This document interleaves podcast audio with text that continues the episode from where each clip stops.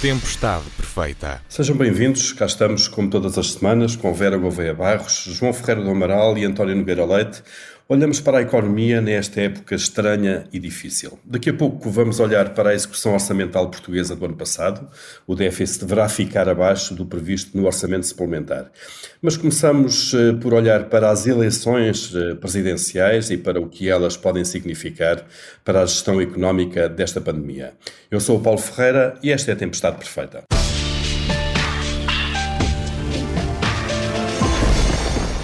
Vamos então falar de eleições eh, presidenciais. Marcelo Rebelo de Sousa foi reeleito com uma boa votação, muito folgada, cerca de 60% dos votos. Um avanço forte também do candidato André Ventura, da extrema-direita, que assim ficou, eh, ainda assim ficou em terceiro, atrás de Ana Gomes. Os candidatos que representavam os parceiros partidários do governo tiveram relativamente baixas votações e a proposta liberal parece que está a afirmar-se lentamente. António Nogueira Leite, começando uh, por si, o que é que destaca desta, destas eleições? O que é que uh, acabou por achar mais relevante ou mais surpreendente? Bom, eu, eu começo logo por dizer que não sou comentador político e, portanto. Acho que aqui ninguém é. Portanto, não, não, faria, não, claro. não, não, enfim, nunca participaria num programa de comentário político, mas como gestor, uh, e também como, mas sobretudo como gestor, tenho a obrigação de ter a minha interpretação uh, sobre uh, os eventos à minha volta, não é? o primeiro aspecto que eu referiria é que houve aqui claramente uma vitória do atual presidente e, e de António Costa. Eh, eu acho que eh, o presidente foi eleito por uma maioria que, enfim, achando-se improvável ou não, mas existe, está satisfeita com a situação, ou pelo menos considera que outros atores uh, teriam uma, uma performance pior. É evidente que eu estou a partir do princípio que as pessoas são racionais, não é? E, portanto, que não estão a votar por, outros, por outros pretextos. E, portanto, acho que esses dois, essas, dois, essas duas entidades Primeiro-Ministro e Presidente da República, enquanto cidadão António Costa e concorrente Marcelo Rebelo de Sousa, claramente ganharam. Uh, penso também que eh, foi muito interessante perceber que, embora eh, seja de longe a pessoa mais importante no controle do aparelho socialista, o Dr. Pedro Nuno Santos não é visto com tanto entusiasmo pelo eleitorado habitual do Partido Socialista como é pelos militantes que ele foi colocando, enfim, nas empresas, nas entidades reguladoras, nas estruturas distritais e nacionais do partido, para já não falar uh, da JS. Uh, e, portanto, uh, é interessante ver que há neste momento o, o, provável início de uma certa divergência entre um Partido Socialista cada vez mais radicalizado e cada vez mais indiferenciado de uma certa extrema-esquerda, e, por outro lado, o Partido Socialista verdadeiramente social-democrata tradicional, que tem estado em Portugal presente na política eh, intensamente desde a Revolução, uh, e, e, por outro lado, eleitores que eu acho que se veem mais uh, nesse modelo do que num modelo mais radicalizado de, de, intervenção política. Que, que, mas que, por outro lado, também é o mais relevante na comunicação social, no, no comentário televisivo, em muitas áreas, e, portanto, verifica-se aqui, de facto, interessante que eh, as pessoas estejam muito mais com o Partido Socialista de António Costa do que com o Partido Socialista Radical, eh, que que é neste momento uh, uh, o mais importante entre a militância de forma clara, mas aparentemente não entre os eleitores. E, portanto, este aspecto também é, uh, a meu ver, importante. Por outro lado, notamos também que o, Partido Comunista está, obviamente, a ressentir-se de, da demografia dos seus, dos seus militantes e dos seus adeptos. Uh, o partido, o, Bloco de Esquerda, que é um partido populista à esquerda, como todos os partidos populistas, uh, tem grandes oscilações. Neste momento as pessoas não se revêem tanto como noutras circunstâncias anteriormente. Uh, na, nesta proposta, ou na, ou na, proposta, ou na imagem que eles vão transmitindo à política, continua a ser um partido claramente das elites urbanas e, portanto, sem nenhuma expressão no Portugal rural ou no Portugal suburbano de norte a sul. Eh, e, por outro lado, relativamente a André Ventura, eu penso, e à, à extrema-direita, eh, eu penso que eh, provavelmente o resultado que foi elevado ficou abaixo das expectativas do candidato, mas mais importante do que isso, eu penso que eh, cabe eh, aos partidos democráticos, sobretudo aos partidos da direita, mas também, em alguns aspectos, a pessoas de esquerda, porque houve modificação de todos os espectros, embora não haja nenhuma análise robusta feita sobre isso, há uma ideia que há uma, que há uma transferência de toda a gente para uh, o Partido Chega. Uh, eu, eu acho que se as pessoas responderem aos problemas dos portugueses, não há em Portugal 500 mil racistas radicais, não há 500 mil fascistas. E, portanto, claramente há aqui um trabalho que os outros partidos têm que fazer. Se esse trabalho for feito, eu penso que podemos estar aqui perante um epifenómeno. Se as coisas correrem mal, se tudo correr mal, como noutros países, eh, temos aqui muito mais do que um voto fascista, temos um voto eh, de descontentamento num candidato da direita radical. Portanto, não penso que seja tão claro, do meu ponto de vista, e sobretudo não é a minha expectativa nem o meu desejo, que, há, que esteja presente um caminho de ascendência para, para as propostas de André Ventura. Eu acho é que há muito descontentamento que neste momento foi canalizado para aquele voto. Ora bem, eh, é preciso perceber porque é que as pessoas estão descontentes e é preciso perceber que problemas é que as pessoas querem resolvidas. Porque nós verificamos um voto que vai de norte a sul, eh, eh, com alguma expressão, enfim, mais relevante no Alentejo, mas todo o interior e uma boa parte do litoral não urbano teve votações acima da, da candidata da ala esquerda do, do Partido Socialista e, e, e enfim, e, e, em parte de eleitores do Bloco e talvez do PCP. E, portanto, eu acho que há aqui muitos problemas que têm que ser endereçados para que as pessoas eh, desesperadas não se deixem levar por um discurso e por uma propositura eh, que é bastante, que é, enfim, do meu ponto de vista, completamente inaceitável, eh, mas que tem que ser combatida no, no campo democrático e, e, tem que se resolver as questões que impeçam que este tipo de ideias possam, possam florescer em 2021 em Portugal. Muito bem. Uh, sobre liberal, uh, enfim, tinha, para não, ser, não, não me acusarem só, de segundo interesse, muito rápido, uh, concordo com a, a, forma como, como iniciou o programa e, portanto, calmo. Que eu disse que está a afirmar-se lentamente, é isso? Exatamente. Ok. Vera Gouveia Barros, também o seu, o seu olhar para este quadro eleitoral das presidenciais foi. Eu, não fiquei muito surpreendida com estes resultados. Já estávamos à espera que o candidato que, que se revelou vitorioso vencesse. Tivemos um elevado nível de abstenção. Eu, durante o dia, ouvi muitos, muita gente muito entusiasmada com, com os números da, diziam, descreviam filas nas mesas de voto, pois eu acho que é natural quando as filas se fazem à porta e com distanciamento cria logo a sensação de haver mais gente para votar do que, do que em vezes anteriores. E de facto houve em termos absolutos um crescimento dos votos, mas depois eh, as taxas de abstenção mantêm-se elevadíssimas e podíamos estar aqui a discutir a questão de, de da atualização dos cadernos eleitorais, mas não vamos por aí, embora eu ache que os discursos sobre a abstenção, e não apenas o discurso, mas sobretudo as ações, deviam ser mais duradouras, porque nós ouvimos falar sobre, sobre o problema no dia das eleições e depois a seguir, a seguir morre. Hoje, hoje já ninguém fala, por exemplo, da, da, dos dirigentes políticos. Hoje já ninguém, hoje já ninguém fala e depois surpreendem-se com a adesão a discursos um bocadinho mais radicais que, que, a minha interpretação vai, é, nesse aspecto, é, é, absolutamente convergente com aquilo que o António disse. Eu lembro-me que há uns dias estava a, a, tentar vender numa daquelas plataformas do Facebook um, um, aquecedor a óleo e tive um senhor que me veio perguntar se, se aquele aquecedor servia para aquecer uma casa de quatro assoalhadas.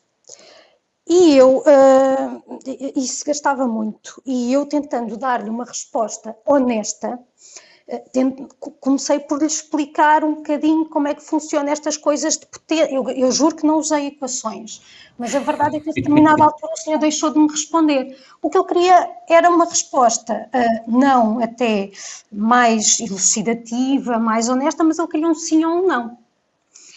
Isto, uma resposta fácil resposta fácil. E isto parece-me que é o que está a suceder a grande parte das pessoas que durante muito tempo não tiveram resposta aos seus problemas. E, portanto, agora querem, deixam-se seduzir por alguém que lhes dá uma resposta fácil do tipo sim e não, mesmo que depois uma pessoa, quando vá escavando um bocadinho aquele discurso, perceba que ele tem uma série de inconsistências, de incoerências, que é baseado em chavões, em ideias feitas, em que se fazem afirmações factuais para as quais não há factos, tudo isso.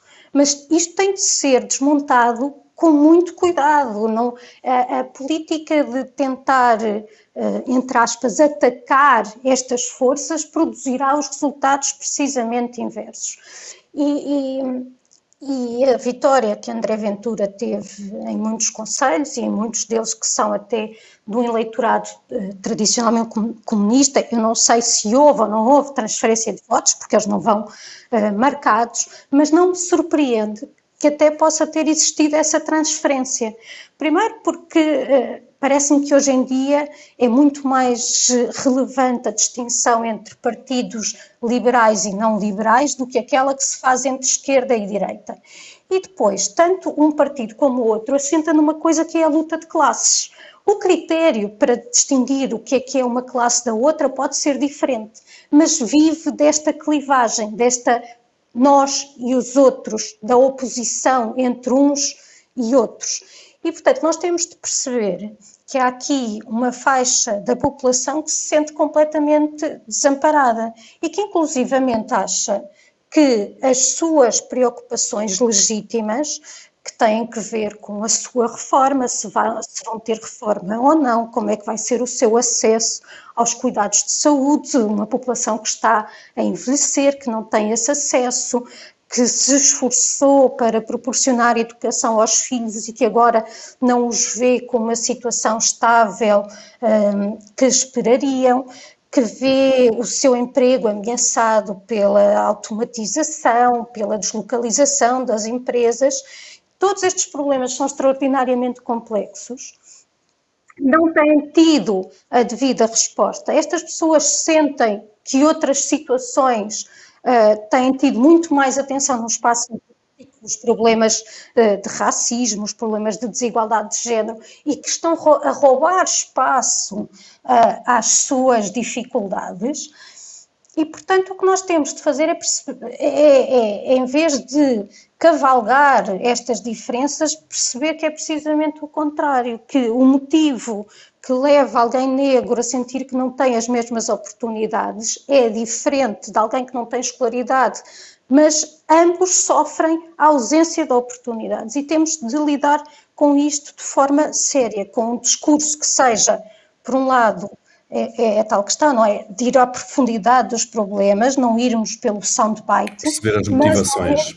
perceber as motivações e, portanto, não irmos numa onda de facilitismo e não combater o, o grito com mais gritaria, mas sim serenar o discurso, ouvir as pessoas e dar-lhes respostas sérias, aprofundadas, que tenham trabalho por trás e que, eh, mas que também as pessoas possam perceber exatamente aquilo que, que, que se está a propor e que não e que sejam... É uma preocupação das políticas com elas, claro e que depois as vejam implementadas, que não claro. seja apenas discurso, mas coisas muito, às vezes até muito simples que se podem fazer e que as pessoas percebem que têm efetivamente um impacto na sua vida. Na sua vida. Uh, João Ferreira do Amaral, uh, também o seu olhar para estas, para estas eleições.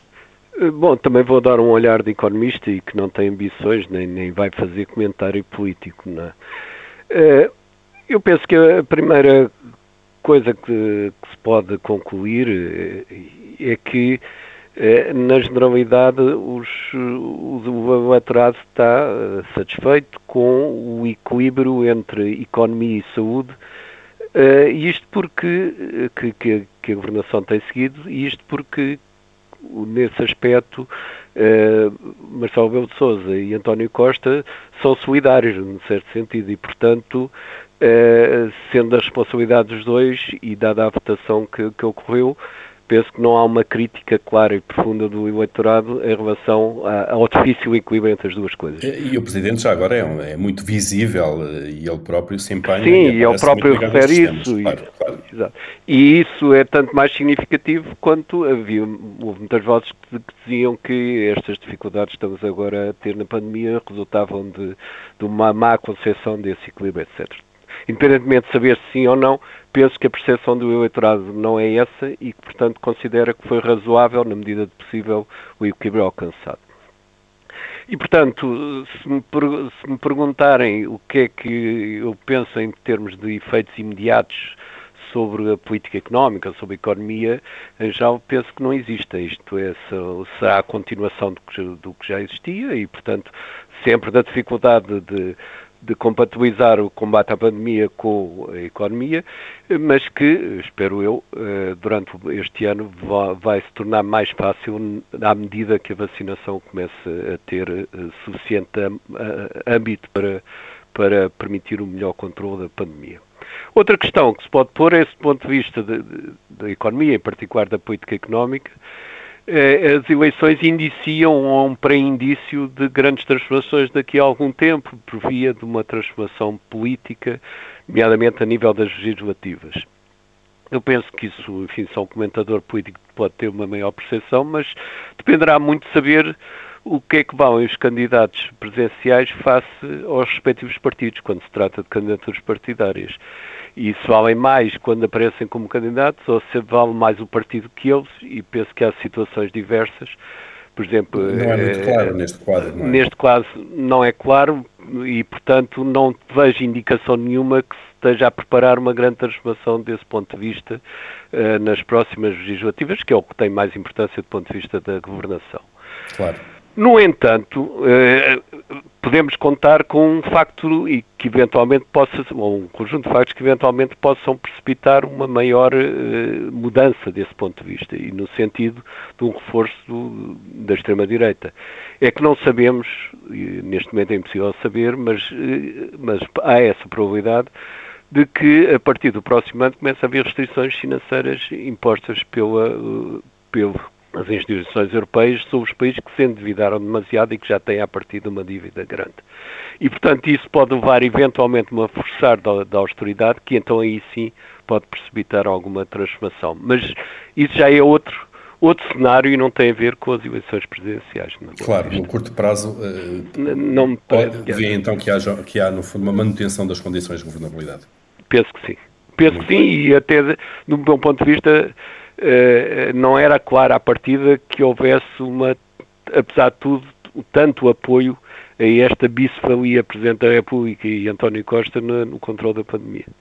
Muito bem, foi o nosso olhar então sobre as presidenciais. Voltamos eh, já, já a seguir às notícias e aí sim vamos, vamos no fundo seguir eh, um pouco esta ideia que o João Ferreira do Amaral tinha deixado já aqui, olhar para o orçamento e para, para as contas públicas. Até já.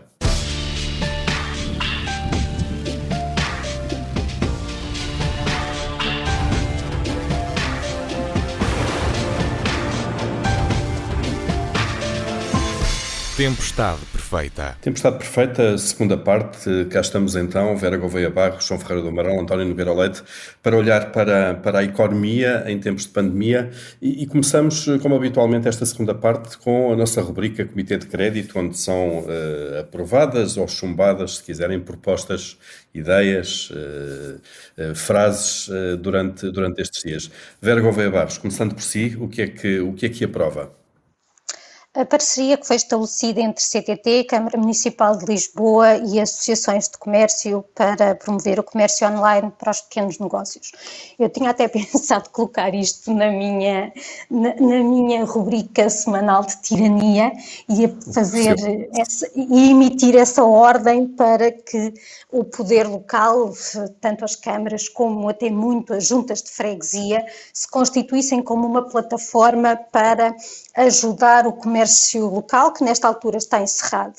uh, determinados produtos foi proibido vendê-los em espaços mais alargados, mas não me adianta muito eu não poder comprar pijamas quando vou comprar cenouras para a sopa, porque depois eu chego a casa e vou ao site e compro os pijamas e os livros e não consigo fazer isso no comércio local. Ora, uh, fazia falta de facto esta junção com pequenos comerciantes, alguns deles até que não dominam uh, estas ferramentas digitais e não é suposto que criem agora toda uma grande logística para passarem para o digital, mas é bom que, que eu possa, uh, que eu tenha a oportunidade de comprar umas camisolas interiores para estes dias frios na Rua dos Fanqueiros, como costumo fazer. E, portanto, uh, aqui a minha aprovação e, e, espero ver estes exemplos multiplicados e isto bem implementado, bem divulgado, que seja um sucesso. E na, noutras autarquias, não é? Sim, sim, uh, exato, bem implementado e, e, e divulgado e espalhado pelo país. Vera Gouveia Barros, então, a aprovar essa parceria entre município e CTT para o comércio eh, online local. Eh, João Ferreira do Amaral, quanto a si, o que é que aprova esta semana? Eu aprovo uh, um, os resultados do inquérito que o, o INE fez ao mundo empresarial uh, no final do ano passado, aliás, em outubro do ano passado, relativamente às perspectivas de investimento e que dá, para além do que já se sabia, uma queda grande eh, do investimento empresarial em 2020, dá uma, alguma recuperação, um crescimento de 3,5% para o investimento em 2021. Não é a recuperação total, mas eu penso que é um bom indicador, embora também convenha dizer que eh, no inquérito são fundamentalmente as grandes empresas que pensam aumentar, aumentar o investimento, que as pequenas e médias ainda, ainda deixem. Em qualquer caso, penso que numa situação que, que é muito complicada, é um indicador, apesar de tudo, positivo. Nesta conjuntura difícil. António Nogueira Leite, e do seu lado, o que é que merece Luz Verde? Uh, merece as notícias já desta semana uh, do, da eficácia do controle orçamental do Ministério das Finanças, a evolução muito positiva das, das receitas fiscais num ano tão complexo como o ano que terminou. Uh, embora, enfim, uh, isso também uh, tenha um aspecto negativo que tem a ver com, enfim, o muito menor apoio que, em termos absolutos e relativos, foi dado às famílias e às empresas em Portugal, por comparação com outros países da União Europeia. Mas houve de facto, um bom trabalho de controle orçamental e eu acho que isso merece elogio. Está já feito esse sublinhado e é daqui a pouco que vamos desenvolver um pouco mais esse tema. Passando agora aqui para, o, para os dossiês chumbados, se quisermos, neste Comitê de Crédito, Vera Gouveia Barros, o que é que merece a sua, a, a sua crítica? o facto dos pais em teletrabalho não terem direito a faltas justificadas e, sobretudo, o, o, isto ser apresentado como natural, como uma decorrência lógica, quando parece precisamente o contrário, e lógico, porque das duas uma, se os pais em teletrabalho podem ter as crianças consigo no seu local de trabalho, que agora é a casa, eu também acho que quem vai trabalhar para um local fora de casa pode ter as crianças, não é? É, é, é, isto que está aqui subjacente. Ou então, estar em teletrabalho não é estar efetivamente a trabalhar, que se calhar é a ideia que muita gente tem. Porque eh, quando, quando dizem isto, eu até me começo a perguntar para que é que existem as creches e os infantários onde eu deixar, onde deixar as crianças quando vou para o, para o local de trabalho. É, é uma inconsistência absoluta. Então, esse chumbo, essa inconsistência de não serem permitidas faltas em regime de teletrabalho. Uh, João Ferreira do Amaral, uh, o, que é que, o que é que chumba esta semana? Chumbo, uma coisa que, aliás, já, já chumbámos algumas vezes, penso eu, ao longo desta pandemia, e que é uh, a dificuldade em nós, nós os, os leigos, como eu, saberem o que é que efetivamente se passa em termos de pandemia. Surgiu Agora uma nova categoria mediática que é os chamados especialistas, que não sei se são, se não são, mas servem para tudo, para dizer isto e o seu contrário. E, e a verdade é que, por, vou dar dois exemplos. Um é a questão da variante britânica do, do, do vírus. Uh, uns dizem que é uma mera lançar poeira nos olhos das pessoas parte do governo, mas a gente vê que nos países da Europa, em particular nos países da Europa, os, os governos estão a levar muito a sério de facto, a variante britânica. Em que é que ficamos? Eu, não é como eu gostaria de ter alguma noção clara sobre isso. Temos agora uma nova cegada que vai ser das máscaras. Quais são as máscaras que são efetivamente protetoras ou não? E, portanto, eu, eu penso que há aqui, de facto uma cacofonia que, que já não é a primeira vez, mas que agora tomou níveis maiores ainda e quase insuportáveis e que desorienta a opinião pública. Claro, é muita, muito ruído, de facto, na, na comunicação. António Nogueira Leite, o que é que chumba esta semana?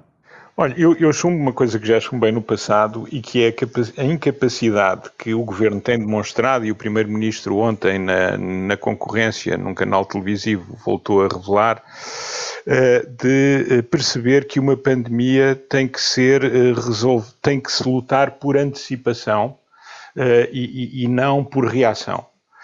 E todos os países que foram melhores na capacidade de lutar por antecipação estão a ter muito melhores resultados que nós. Não vale a pena, nos últimos sete dias Portugal foi de longe o pior país em termos de mortalidade e em termos de novas infecções. É evidente que é o momento agora, houve momentos em que tivemos menos mal, mas no acumulado nós já só temos dois ou três países em que morreu proporcionalmente mais gente do que em Portugal. E, e sendo verdade aquilo que os especialistas dizem, vamos infelizmente chegar à primavera, se não em primeiro, em segundo.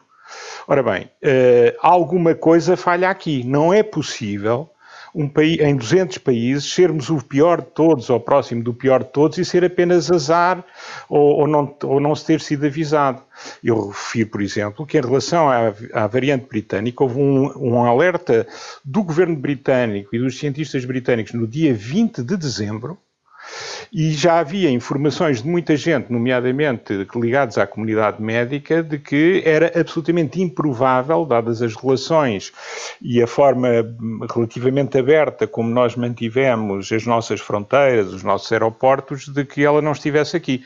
Vamos, vamos verificar e neste momento temos as três que preocupam, não é? Por isso é que hoje temos a notícia de que os alemães, pura e simplesmente, não permitem nem com quarentenas, nem com o que seja, que portugueses entrem na Alemanha. Ora bem, isto não é só azar. Isto não é só fruto das circunstâncias, isto é fruto de uma atitude política que satisfaz os portugueses, mas que é absolutamente impensável para se lutar contra um fenómeno como este. E eu penso que enquanto não arrepiarmos caminho, vamos ter problemas complicados e não estamos já à beira de ter a imunidade em função da vacina e das infecções que tivemos. Quer dizer, vamos ter uma imunidade global com muito mais sofrimento do que aquela que precisávamos ter. E quer se queira, quer não, quando falhamos aí, a economia ressente-se. E o que vai acontecer em Portugal, neste primeiro semestre pelo menos, é o reflexo uh, mais do que evidente de que lutar contra uma pandemia destas por reação é sempre muito pior do que fazê-lo por antecipação, recorrendo à melhor ciência. E nós temos andado teimosia em teimosia e estamos a pagar a fatura e vamos continuar a pagar, e em alguns casos de uma forma absolutamente fatal e definitiva, por alguns dos nossos compatriotas. E isso é, de facto, muito triste e é fortemente negativo. Então, essa chumbo, esta gestão pela reação uh, da pandemia, a fechar uh, o Comitê de Crédito desta semana.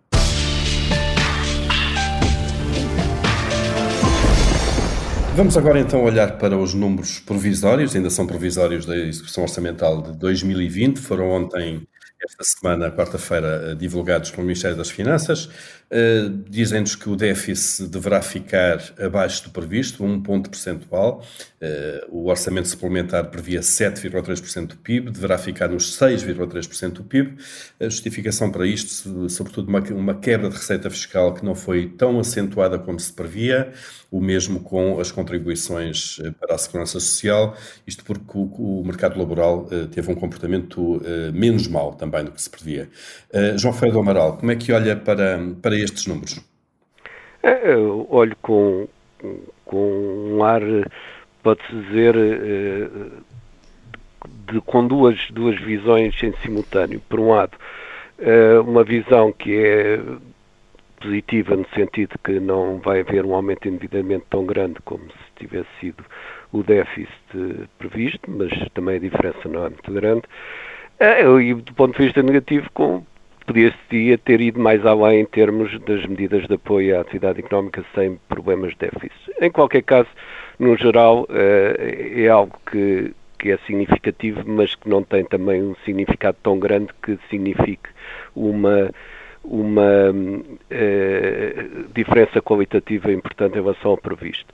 Acho que o mais importante, talvez, será assinalar que, apesar de tudo, apesar de todas as dificuldades, a economia foi-se mantendo não direi bem, mas pelo menos com uma queda que em alguns setores até não, não ultrapassou muitas vezes sede em termos de recessão, e inclusivamente houve setores que, que beneficiaram com, com, a, com a crise, uh, e outros que não tendo beneficiado com crise, apesar de tudo, tiveram uma evolução positiva, como foi o caso da construção civil. Uh, no, em termos gerais, portanto, podemos dizer que o impacto na economia foi muito grande, evidentemente, mas foi muito grande, principalmente, foi muito localizado em, se, em setores muito importantes, que esses sim tiveram uma, uma situação dramática no ano passado, que são aqueles conhecidos, o alojamento, a restauração, o comércio por retalho. Uh, e nesse aspecto poderia dizer que, uh, do ponto de vista setorial, terá, terá havido talvez demasiada parcimónia em ajudar esses setores. E, portanto, haveria aqui uma folga para ajudar mais? Havia uma folga para ajudar mais e poder-se ter feito, se, se é que, porque aí não podemos esquecer também esse problema, que é importante, se é que havia aparelho para que esse dinheiro chegasse efetivamente às empresas, que isso também é uma outra questão claro. que se levantou e, e, percebe que se tem levantado numa situação já débil do nosso ponto de vista das estruturas administrativas, a pandemia nesse aspecto também teve efeitos perniciosos. Uhum. António Vieira Leite, já há pouco no Comitê de Crédito eh, sublinhou este, positivamente este, este resultado. Um, no entanto, uh, isto que diz o João Ferreira do Amaral dá a ideia que podia, o Estado podia ter ido mais longe, de facto, em, em, em apoios uh, localizados. Concordo inteiramente com o que disse o João Ferreira do Amaral. Aliás, eu, quando uh, dei a nota positiva, também disse que havia menos apoios a muitas famílias e empresas do que aquilo que nós verificamos em outras economias, nomeadamente a União Europeia. E concordo com o João que, na verdade, eh, houve setores que foram muito mais causticados que o conjunto da economia. Houve famílias que, em consequência disso, tiveram uma situação muito mais degradada que a generalidade dos cidadãos, eh, e sobre esses eu julgo que não houve um, um apoio tão focalizado e tão generoso como deveria ter havido eh, em função das circunstâncias que são realmente muito diferentes daquilo que acontece na generalidade dos setores. Fora isso, eu acho que uh, esta equipa das finanças já demonstrou que, uh, mesmo que não se concorde com a política, que sabe controlar Uh, o orçamento de Estado e voltou a demonstrá-lo nas condições difíceis do ano passado. Isso é uma coisa boa, porque não podemos esquecer também que temos uma dívida pública que já vai nos 130%, não é? E os déficits de hoje são as dívidas da manhã e a dívida da manhã são os impostos depois da manhã, não é?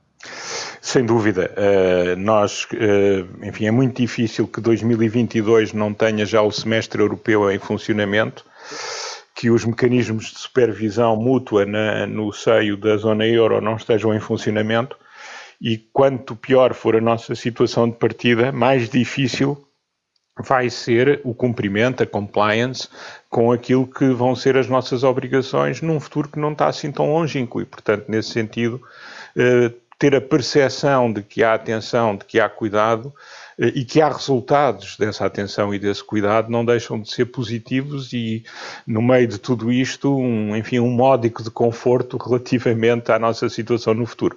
Eh, se não tivéssemos tido essa, essa capacidade, estaríamos ainda pior e, portanto, por isso é positivo.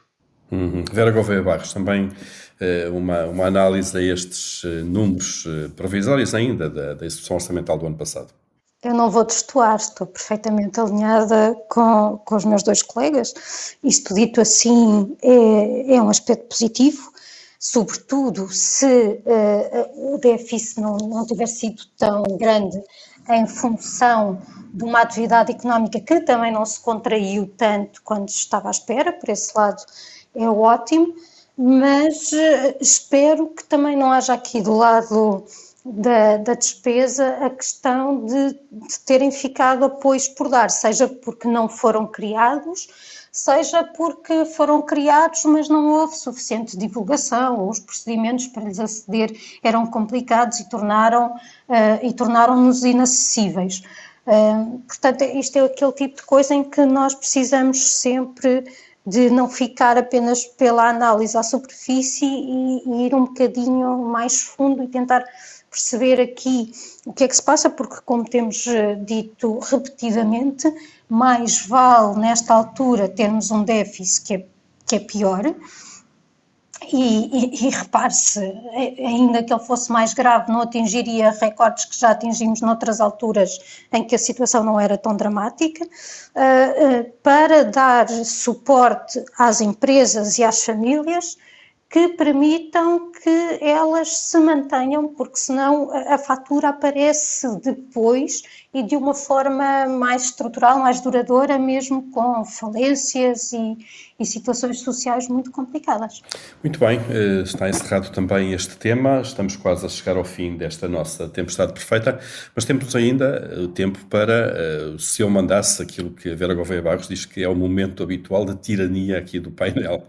Desta vez o tirano que vai abrir as hostilidades é António Nogueira Leite. António, se mandasse, Bom, se eu, uh, se eu mandasse uh, faz, e começava uh, a fazer alguma revisão daquilo que foi anunciado em termos do nosso plano de reestruturação e resiliência, porque de uma análise mais fina que tenho tido a oportunidade de fazer, acho que está demasiadamente concentrado no Estado Uh, estão, enfim, cerca de 70% a 80% bem feitas as contas uh, na administração pública, muito para fazer aquilo que não se fez no passado, por não se ter praticamente feito investimento nos últimos anos, Uh, e, e, portanto, começava a olhar para, uh, para uh, isso de uma forma um, enfim, mais aguda, perceber que em vez de digitalização tínhamos que pensar a sério era em transformação digital, que é uma coisa diferente e mais profunda, que isso ia implicar uma reestruturação importante da administração pública, dos seus processos, em parte também da sua organização, e, e, e, e tinha um bom plano que deve estar a ser trabalhado, mas que eu punha a ênfase em o fazer no plano de reformas estruturais, que é um termo que agora se pode outra vez dizer, porque como já vem dinheiro, já tivemos que o recuperar, felizmente, uh, e, e, e, preparava quais é eram as reformas sem as quais nós vamos ter muita despesa sem impacto no crescimento sustentável e nós precisamos de ter crescimento no futuro para resolver isto tudo. E a forma como gastarmos o dinheiro não é indiferente e olhando melhor há muita coisa que tem que ser eh, revista e tem que ser adaptada e portanto se eu mandasse, mandava-os fazer esse trabalho. Novamente olhar para esse plano de recuperação e resiliência. Uh, Vera Gouveia Barros, se mandasse?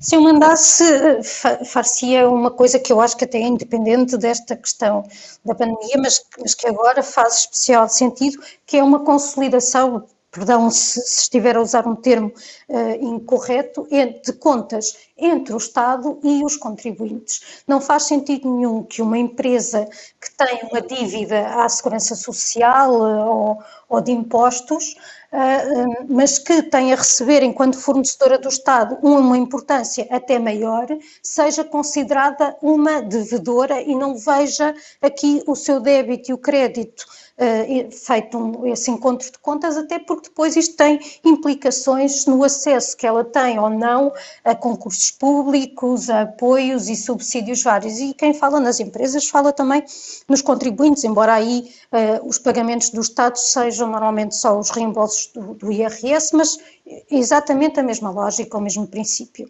Isto, e, e, já nem falemos dos prazos de pagamento, que isso já é uma tecla das, muito... E, e, das ferramentas que dispõem o Estado de um lado e os contribuintes do outro, que são Também completamente será outro é? programa. Neste momento é só consolidação de contas, eu sei. Contas. Muito Exato. bem. Eh, João Ferreira do Amaral, se mandasse...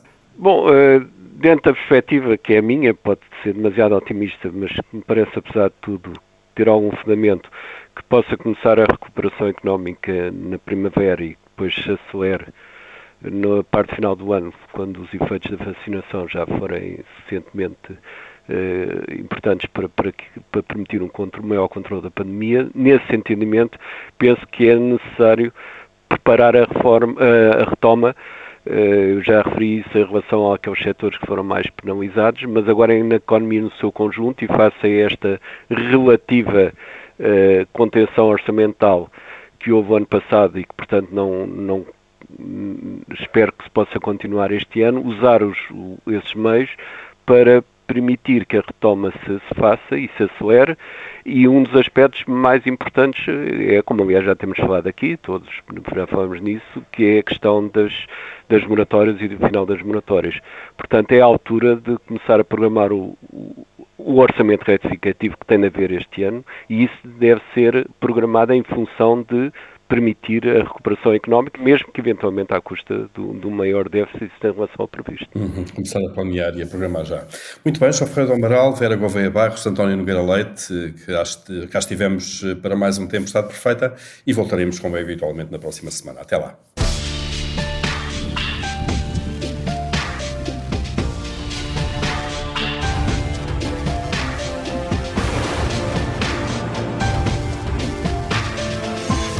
Tempestade perfeita.